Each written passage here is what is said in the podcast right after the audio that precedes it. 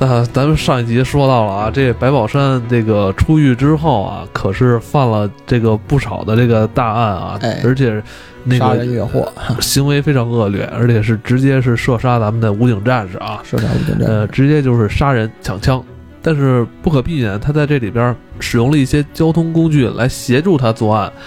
也是因为这些交通工具留在了现场。根据这个面包车的车主哎来去询问白宝山到底是一个，先做一个怎么着一个行为画像吧，先问这是谁跟你借的车是吧？哎，对对呃对对是对是，是这嗯样一个询当问。时是有这么一个情节，呃，当时具体情节呢，通过这个当时这个司机描述啊，嗯说白宝山上车，大体的身体样貌，然后嗯啊、带的一些物品嗯进行了一个描述。另一个提供了一个重要线索，嗯，说这个白宝山是要去这个石景山地区的一个公交车站。这么一提呢，后期的这个咱们公安人员就跑到这个车站的周边进行了一个严密的排查，依据这个呃司机描述的这个人的外貌啊，嗯一些特征，嗯、还确定了一个线索是什么呢？就是咱们上一集提到的白宝山这个在对话中提到一个词儿，嗯，就说我这个包啊嗯里面装的东西是这个大家具的木板儿，听着就挺奇怪的。听着挺奇怪的吧？嗯说这个形容挺奇怪，但是这个词儿很重要。木板儿这个词儿，哎，嗯北京人才会提到木板儿这词儿，它哦最后有一个儿化音，哎，哎，所以当时的公安人员确定这个人可能是在长时间在北京居住，或者就是北京当地人，哦哎，他有这个口音。嗯口音这个这一点，但其他的一些是推断错误的，嗯推断白宝山可能是一个啊、曾经服役的军人，所以就哎，后期咱们这个判断。另一个呢，对于白宝山这个身高呢，其实也有一个呃比较模糊的一个当时的一个推断，就是在这个现场啊发现了作案的脚印儿，哦哎，有这个足迹，哦哎，当时是一个军用的，就是咱们这个解放鞋这么一个足迹，就这个绿色的橡胶鞋，哎、绿色这个橡胶鞋，哦当时进行这个测量呢，这个鞋的鞋码大约在三十九到四十左右的之间。这个白宝山脚很小，但个儿特高。哦当时就因为这个鞋鞋的大小，哦你明白能推断明白这个人大约的身高正常。没错没错，嗯你正常一个你像呃一米八的人八左右的人，哦你鞋号大约也在四十二、四十三左嗯右。哦，我就是属于那种偏小的，哎偏小的我我是穿那个四零半跟四一 的，有这个迷惑性。 哎我就迷惑性了。 当当时白宝山就是因为这个，嗯当时推断白宝山的身高可能也就在一米六到一对，米一七左右。般推断都是按照大概率嘛，哎对对，大大概概率率来推断，所以对就是没想到他身高能达到一米八，哎，没想到，嗯没想到。后来实际上白宝山身高在一米八左右，嗯哎，大个儿。嗯呃，这是这么一段儿，这是这个公安人员得到一个重要线索。嗯嗯嗯但是因为当时这个环境啊，你像九几年那时候也没有计算机，也没有互联网，对所以消息呢比较闭塞。对，嗯，各方面查呢也不太容易，就没有得到一个有力的线索，或者没有一个直接的线索去引到白宝山这个人。但是这段时间也是给他了一定的喘息了啊。川西咱上集说到，他在这时候认识了一个女朋友，女朋友，啊，哎，女朋友，两人是处于热恋期，对对对，嗯嗯，说到这儿呢，这个白宝山从他抢到枪以嗯及到他下一次作案，时隔将近有五个月的时五间。哎个月的时间，嗯在这段时间，白宝山带着这个女朋友都干了什么呢？嗯他在北京城进行踩点儿。他抢枪是为了什么？嗯他是为了钱。北京城当时有一个行业啊，一般北京人比较熟，一嗯，提这名儿就知道，倒爷。道哎，爷知道倒爷吧？哎，嗯，当时还有一个特别的罪名，那早年间叫嗯偷鸡倒把罪。那时候，这个你从这个广州沿海城市倒腾点走私货，然后对跑到北京卖，对对对，能赚不少钱。对南下广州，北上就是什么俄罗斯、从哎，黑龙江那对对边对来啊对的海参崴地区嗯对，白宝山呢，当时呢就看中了这帮倒儿爷了，啊觉得我从这帮倒儿爷这个身上能弄到钱。哦的确，这帮倒儿爷可能倒货啊，各方面，嗯他身上会带很大量多的的现大金量的现金。嗯白宝山呢，就带着他这个女朋友，在北京城这些市场、嗯批发市场等等这些倒儿爷聚集的地方，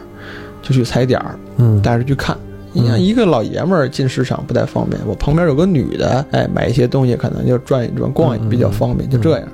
白宝山大约用了四五个月的时间进行踩点儿，预谋已久啊。看准了这个商贩有钱，他就是想袭击他，是吗？哎，，对，哦，而且他要找一个人多的地方，而且他还要算计逃跑的路线。你不能哦他抢完钱以后人人多，到时候人多捂那儿了。光天化日之下就行凶是吗？ 哎白宝山当时的想法就是这样，我这胆儿也够大的啊。胆儿肥，毕竟他当时有枪啊。嗯七月份，嗯哎，在河北抢了这个八一式自动步枪之后，嗯到了这个九六年的十二月到年底的时候，白宝山再次作案。这个地方再作案的地方在哪儿呢？嗯在咱们北京的德胜门的烟市。这我知道当时，哎，这这熟吧？啊， 这我知道。我跟你说啊，这德胜门啊对我太熟了。是吧？九六年时候，我就在德胜门那边的一所中学上初二了。啊，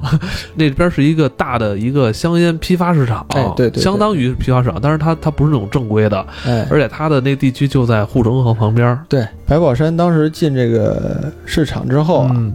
啊，就背着枪，哎，在一个这个旅行口袋里装着这个八一式自动步枪，然后进市场呢就找找什么呢？找这个背大包，包里装钱的人。后来呢，就在这个烟市找到了一名这个就算是女倒爷，背了一大包，包里有钱。后来一算，这包里装了大约有六七万块钱的嚯现金，这狠劲儿就上来了。上来二话不说，一枪就给人崩了。哦，他连说都不说，直接崩那了。说什么呀？就像你刚才说的，站住别哦动，把钱给我。白宝山根本就没这话，上来一枪就把这个摊主给打死了。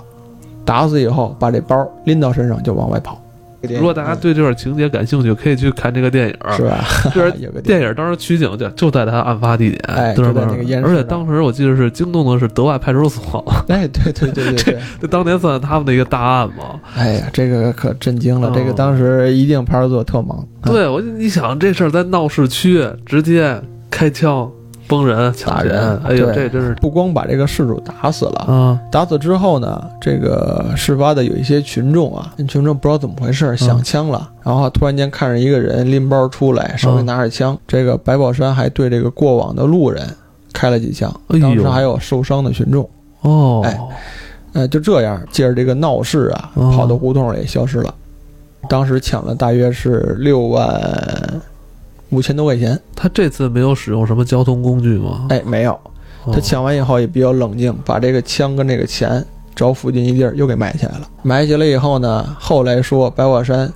溜达到附近的一个市场，嗯还买了几包袜子给他这女朋友，比较沉着冷静。他这边沉着冷静了，嗯人当地这个德外派出所这些警方各方面就嗯开而且始大规模调查而。且他找这个这个地区啊，嗯我因为我特别熟悉嘛，哎熟悉这这地方为什么哪儿好啊？啊，德外那边是有一个长途车站，长途车站离他就是犯事儿这个烟市啊非常近，可能也就几百米距离吧。啊而且那个地区还有积水潭地铁站，他可能想到是那个他交通非常方便，他直接上长途车就可以直接奔昌平了。啊，他坐那个地铁，直接二号线就能哎，就对坐地铁了，所以他他这个地点选的也挺有意思。他一定找一个人多点儿好跑的地啊儿。对，当然咱们现在来看啊，咱们是线性的看它一个案子一个案子下来的，但是对于咱们行政人员来说，他会他第一时间把这个案子跟之前的那些案子就是联系在一起吗？啊，有想过吗？这个事儿啊，啊，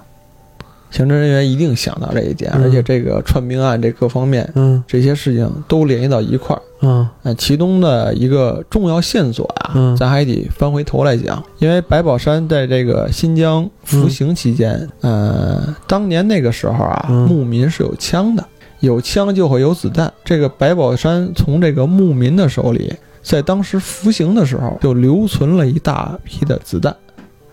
后来这波子哦弹让白宝山从新疆就给背回到北京了。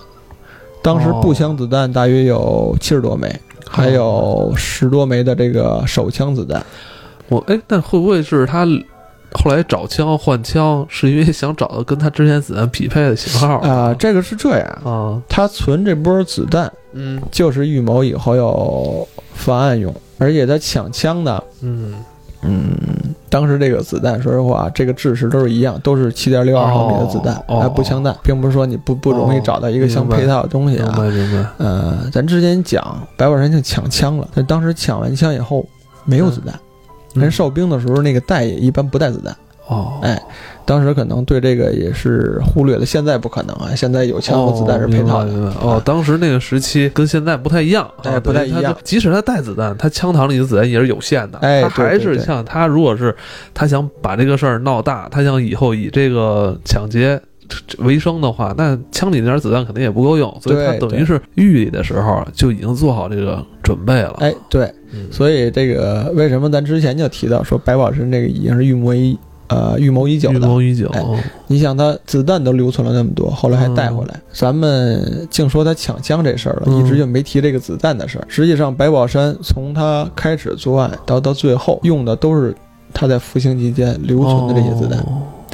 刑侦人员呢，就是因为在现场发现了一些弹壳，而且这个子弹是这样，中嗯国这个制式的子弹，它子弹底下是有编号的，嗯，哎它并不是说这个一枚子弹一个编号，它是一批量的子弹嗯哦，啊。各军区，你比如什么兰州军区啊，什么广州哦，军区。明白明哎，白。某某这些子弹生产完了以后是配发给各地区军区的，然哦后各地区军区可能再再去分发。那等于咱们就可以根据这个子弹上的编号，哎，来去对缩小它的范围啊。对，是这样。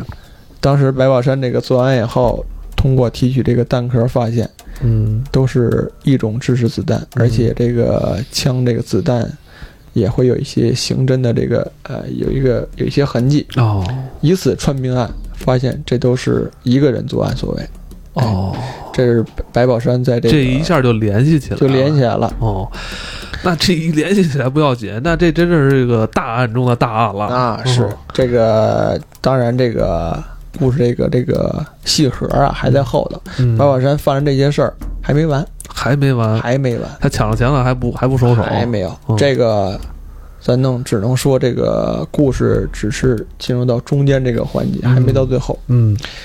这个白宝山在北京抢完了以后，事隔几个月的时间，嗯白宝山去了一趟新疆，嗯也就是他当年服刑的这个地方，而且去的这趟白宝山。是背着自己这把八一式自动步枪去的，哦，他他要干什么呀？哎要，他他要干什么？啊这个后来就引发了白宝山犯的这起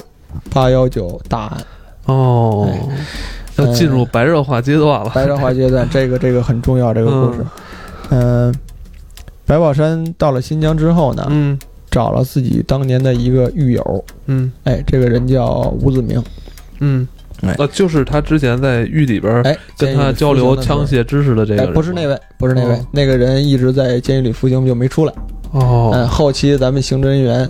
抓捕到白宝山之后，还找过这个人。哦哦哎呃，提到这个吴子明呢，是另一个，哎，也这是他的狱也友也是他的狱友，但是已经出来了。哦哦啊，这个人在新疆当地工作，哎，白宝山找他啊目的哦就是要犯一个大案，哦，挣想找一个同伙，哎，找一个同伙，哦嗯这也是他预谋已久的。嗯、他找到这个同伙之后呢，嗯他当时想啊，嗯抢新疆的这个棉花商，嗯，种棉花的。新疆是咱们这个棉花产地的重地嘛，对对对，啊，而且他这个棉花交易也都是这个对外的，嗯哎，其他的什么哈萨克斯坦啊，这边的嗯什么蒙古啊，嗯这个都会有这个棉花的这个销量，，所以棉花商手里会有大量的这个嗯，做买卖的这个钱。现金吧哎，现金对，因为当时好像大家用银行卡习惯还没有，哎，对，所以当时白宝山就瞄准了这个， 嗯，想干笔大的事儿。所以当时呢，他在当地也需要一个来怎么说呢？接应，来接应，嗯哎，对他这个住宿啊、交通环境啊，嗯以及这个嗯啊路线等等，所以他找了一个同伙，这嗯个人叫吴子明，哦，这个人是也放出来了，也放出来了，嗯哎，狱友，而且这事儿白宝山跟他一说，这个吴子明就答应了，告诉我嗯跟着你干，当天就把自己这个正当行业给辞了，跟着白宝山，嘿，哎这是这俩人儿合伙到了一块儿呢，又开始找枪，这怎么着，一把枪不够了是吧哎？一把枪不够 啊，白宝山手里头有一把八一式步枪，后来俩人拎两个人啊，嗯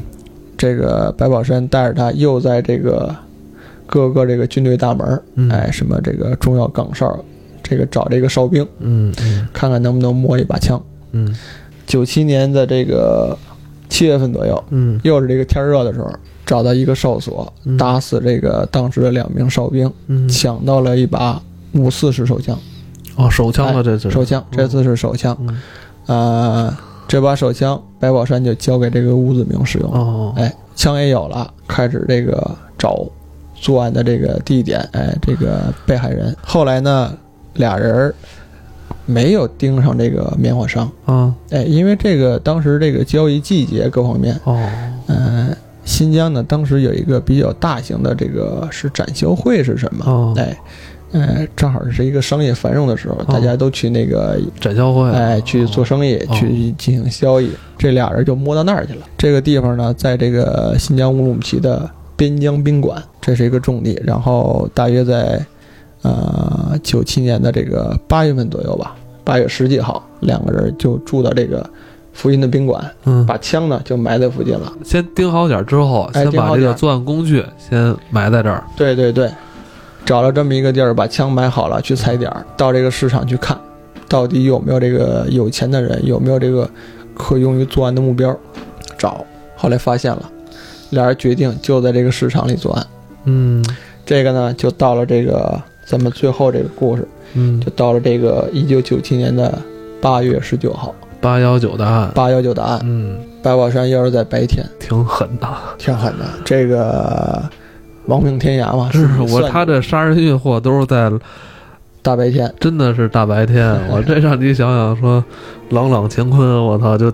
光天化日杀人，我操对呀，而且他这个真是话不多，上去就抢人狠话不多，对嗯对吧人狠话不多。白宝山这你要知道，他是在一个市场里头，哦四周围全是人。哦，这你说完第一句话，这四周围你这个有好事儿嗯的过去给一板砖也就拍到 了，所以这不可能。嗯哎，反正白宝山这个，而且还是在早上，嗯，人那边市场刚一开，白宝山就去了。啊，进去以后呢，先发现了一老一少两个进行交易的，背着两个大包。嗯，这俩大包到最后查，里头装了有一百四十万元的现金，我天，一百四十万呢。他是抢了几个人啊？呃，这一老一少是一起的，哎、哦应该是做什么地毯呀，还是做什么的一个生意人？哦哦哦哎，一老一少，背着两个口袋，那是一百四十万。我哦曾经背过不到一百万。一个包就装满了，你想一百四十万有多少东西？他跟吴子明算计好了，就抢嗯这俩，然后上去一枪，把这老人就给打死了。哎，小孩一看这我身上拿着钱呢，这边出来一个拿枪的拿，枪的，哎这人就跑。白宝山当时开了一枪以后没打着这人，拿着枪持枪就在后头追。嗯，吴子明呢跟他配合着，就追这个拿钱跑的这他个。还要追，他不知道哎对拿钱跑，他拿钱走不行，他还要 追，哎没有，他还追人家，这个天儿嗯追人家。狠而且这个小孩的身上还有一个口袋，应该是、哦还有一部分钱。嗯就在这个追的这个路途上，嗯白宝山又不断的射击，周边有这个围观的群众啊，嗯哎各方面人也嗯会进行一个阻拦，会反击嘛。白宝山二话不说，见到这样的人就直接开枪，在这个路途的过程中打死五六个人，真是，最后把这个小孩追住了，一枪给人打死了，把钱抢跑了。这整个过程大约持续了有二十多分钟的时间，打死了七个人，抱着这两包的钱就跑了。这个过程咱们之前说了，伤亡很大呀嗯，还有这个受伤群众呢，有这个八九名的受伤群嗯众，所以这个现场相当的混乱。嗯，哎八万山跑了以后呢，还是老计划，钱枪，就当地就给埋了，附近找了一个比较偏僻的地儿埋了，然后俩人返回这个最早的这个驻地。嗯，但是他这次应该有更多的目击证人看到他，哎，对，嗯，嗯、从这一点来看呢，这个白宝山这个作案呢，就不像之前那么精打细算了，而且当时没有戴这个面罩，哦，哎，是能直接看到脸的。他之前在这个德胜门抢劫的时候，是脸上戴着一个面罩。啊，哦，当时就说这个滑雪帽整个人就露俩眼睛，谁也不知道他长什么样。嗯嗯但是在新疆这集，他是没带这个东西。哦，后期呢，有人对他进行一个画像，但能知道他到底长什么模样了。哦，就这么一个过程。对他后来落网起到了一个很重要的一哎，个这转折个吧。离他落网就很近了啊，啊，时间非常近了。嗯呃，他是八月十九号做的案。呃，后期呢，没过多久呢，呃，这个白宝山啊和这个吴子明有一些矛盾。哦，哎，分赃不均嘛，哎、分赃不均嗯。其实这个啊后期来看啊，嗯，是白宝山蓄谋已久的，啊就是我做完案，我一定还要杀你灭口，干掉你，哎，干掉你。啊，而且这个吴自明呢，当时说实话心里头也是有这个考虑，啊哎，他算计的可能啊是对会因方为分钱，白宝山可能会对我有哦有杀机，所以这个吴子明在后期呢，自己找了一个笔记本儿，这个笔记本里呢，写了白宝山的家庭住址、姓名，留着，把这个本儿呢交给了自己的弟弟，嗯跟他弟弟说了，说我这几天出去办事儿，嗯如果我在什么时间没回来，那说明我可能人已经不在人世了，你把这个本儿交给公安机关。哦哎嗯当时留了这么一个线索，哦没想到这个八月十九号出了事儿以后，哎，没过几天，白宝山借机说这个好不容易来新江阴寺，嗯以后呢，咱这个这个这片活儿干完了，分了钱，嗯也就各奔他乡了，各干各的。最后呢，大家找地儿玩玩去，之后也要消遣一下，消遣享受一下哎嘛。消遣一下嗯。去哪儿了呢？嗯去当时这个新疆乌鲁木齐的天池。哎嗯，说实话，这地儿我到最后我还去过， 我我当时旅游去了这个地儿，这个地方到现在也比较荒凉，啊、哦中间是这个大约海拔在一千多米吧，啊、上面这个树林比较茂密，到现在树林比较茂密，就是一片原始丛林嘛，环境特好。俩人就约到这儿说去转一转，看看天池什么样。游玩的过程中起了杀机，最先开始还是用这个最趁手的家伙，就就这锤子，对，一锤子就拍到这个吴子明脑袋上了。嗯但是当时吴子明可能反应比较灵敏，或者是早有防备，哎嗯，跑了。跑了呢，白宝山就在后面追，嗯但是白宝山当时身上是有这个手枪，这个手枪是带在身上的。嗯哎呃，逃跑的过程中打了两枪，给这吴子明打死了。打死以后，后来呢，而且白宝山预谋已久嘛，身上还带着汽油，当时就把这个吴子明打死之后，把这个脸给点了。哦，他专为门了就是毁尸灭迹，说你这个到最后被人发现这尸体不行，你不知道他是谁，哦，哎，给脸给烧了。说实话，这个时候白宝山的想法以及他这个怎么说呢，嗯算就是不像之前那么精细了。嗯他杀完吴子明，事隔五六天的时间就被这个当时的牧民，哎，嗯这个新疆当时当地有牧民，嗯就发现这具尸体了。嗯后来这个警方介入，而且之前又有八幺九大案一串命案，哎，觉得这个吴子明可能是当时实施这个犯罪的一个嫌疑人之一。嗯，哎因为当时发生这个事儿以后，咱们也谈了，当时没有戴面具各方面，又有很多的目击证人，所以对他们有一个画像，嗯哎所以当时警方就确定这个死去这个人可能是当时犯案的一个人，嗯，顺藤摸瓜，就找到了这个吴吴子子明。明，哎留的那个笔记本儿，就上面有这个白宝山的姓名以及地址，那现在看来就是这个信息很明确了，很明确了，很哦明确确了。。嗯，抢完钱之后啊，嗯然后后来杀了吴子明儿，嗯、事隔杀了他之后。五六天的时间，刑侦人员就找到了吴子明的身体，嗯是尸体。后来顺藤摸瓜，找到了一定的线索，就开始对当地进行一个排查。因为白宝山毕竟在当地服刑过，顺藤摸瓜可能就找到了这个姓名，通过这个姓名排查，发现白宝山曾经在新疆的新安监狱服刑，然后是北京人，这样和北京的这个各起案件就串联在一起了。这个时候，刑侦的目标就已经锁定了。但这个时候呢，白宝山嗯做完案之后，他把这个钱取走，坐火车已经返回北京了，哦，就这时候他已经是回回北京了，哎跑了已经跑了哦还是快一步。对，比较快一步。发现这个线索之后呢，新疆警方呢就给这个北京警方嗯，发了一个电文，嗯内容就是协助排查这个白宝山，而且里头有白宝山的姓名、身份情况啊，以及这个八幺九案发生之后对他的一个形象的这个这个这个画像，嗯画像，呃哎，有这么一个东西。白宝山是八月三十三十一号回的北京，就离这个十九号案发之后也十来天。这个新疆警方发这个电文呢，也是在八月三十号嗯呃，这个八月份左右，呃，白宝山从他回到北京，大约也就过了一周的时间，警方就找上门来了，哎，嗯就发现就确定这个人有重大的这个作案嫌疑，对，因为从他那个同伙的那个，哎，地址等等一些上地址对上哦就找到他了。当时白宝山就在家里头，嗯而且当时他的钱和枪都在家，都在家里头。嗯这个当时民警找上门来敲门的时候，借口说你这个户口办下来了。哦，哎，当时跟马小川说，一敲门说，呃，白宝山，你这个我是派出所民警，哎，你这个户口办下来了，你得跟着我去派出所去一趟，然后把这个户口这个手续办完了。啊